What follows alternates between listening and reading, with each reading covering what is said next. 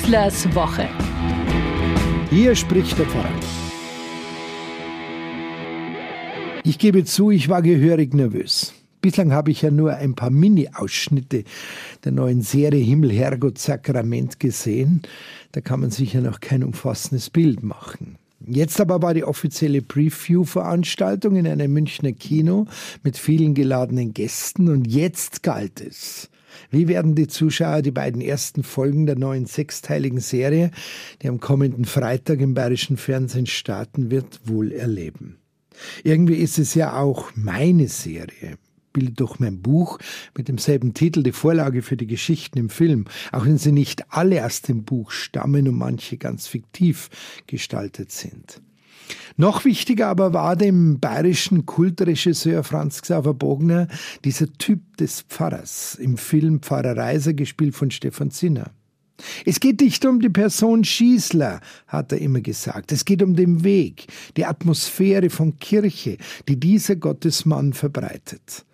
Das war sein unermüdliches Credo auch an diesem Tag in vielen, vielen Interviews.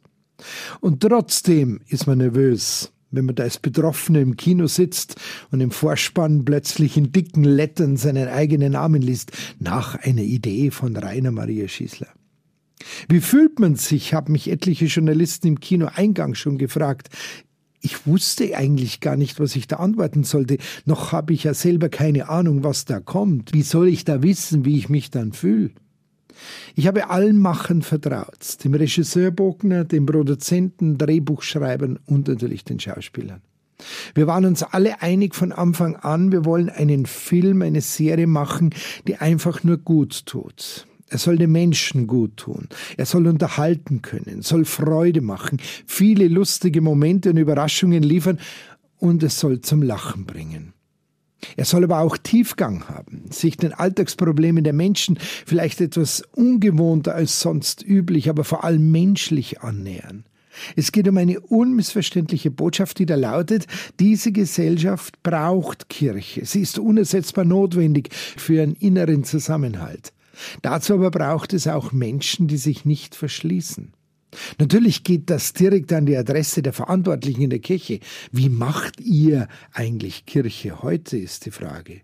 Seid auch ihr bereit, euch zu verändern, auf Augenhöhe auf die Menschen zuzugehen, ihnen ohne Vorbehalte und Ressentiments zu begegnen und euch zu bemühen, wirklich das zu tun, wozu wir alle zusammen überhaupt Kirche sind, nämlich die Güte und die Menschenfreundlichkeit Gottes zu verkünden und zu leben. Jeder einzelne Mensch ist der Partner Gottes, nicht sein Untertan, auf den man von oben herabschauen könnte. Die Kirche ist die Herausgerufene. Sie ist ein einziges universales Inklusionsprojekt. Inklusion, was für ein modernes Wort, das heute in aller Munde ist. Hier bedeutet es nur eines.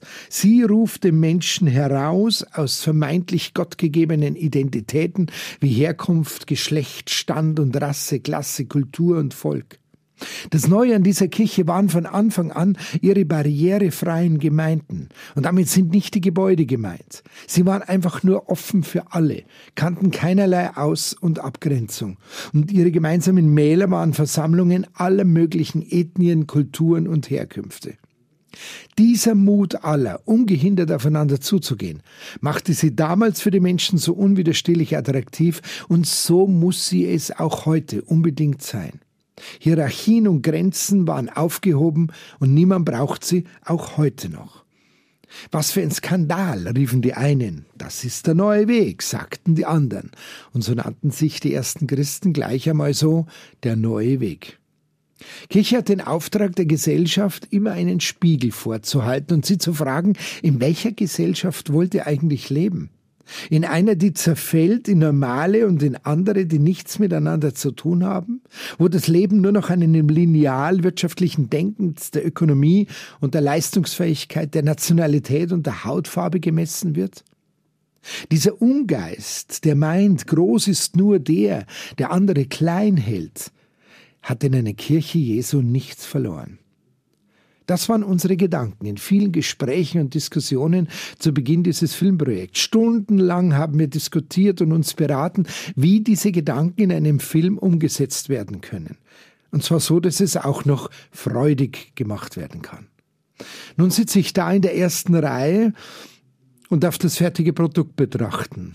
Ich war zutiefst innerlich bewegt und berührt. Die Zuschauer im Kino haben viel gelacht und sind auch wieder sehr still geworden, an ganz bestimmten Momenten, zum Beispiel bei einer Krankensalbung. Die Schauspieler sind hervorragend in ihrem Genre, spielen gekonnt und authentisch und lassen uns spielend eintauchen in eine Welt, die uns wie mit ausgebreiteten Armen umfangen möchte. Das ist beste Unterhaltung und ganz weit weg vom billigen Klamauk und oberflächlichen Witz. So das Urteil aller anwesenden Zuschauer danach. Ich möchte allen danken, die diese Serie ermöglicht haben. Und ich wünsche euch allen viel Freude ab kommenden Freitag bei Himmel, Herrgott, Sakrament. Euer Pfarrer Schießler. Schießlers Woche. Ein Podcast vom katholischen Medienhaus St. Michaelsbund und dem Münchner Kirchenradio.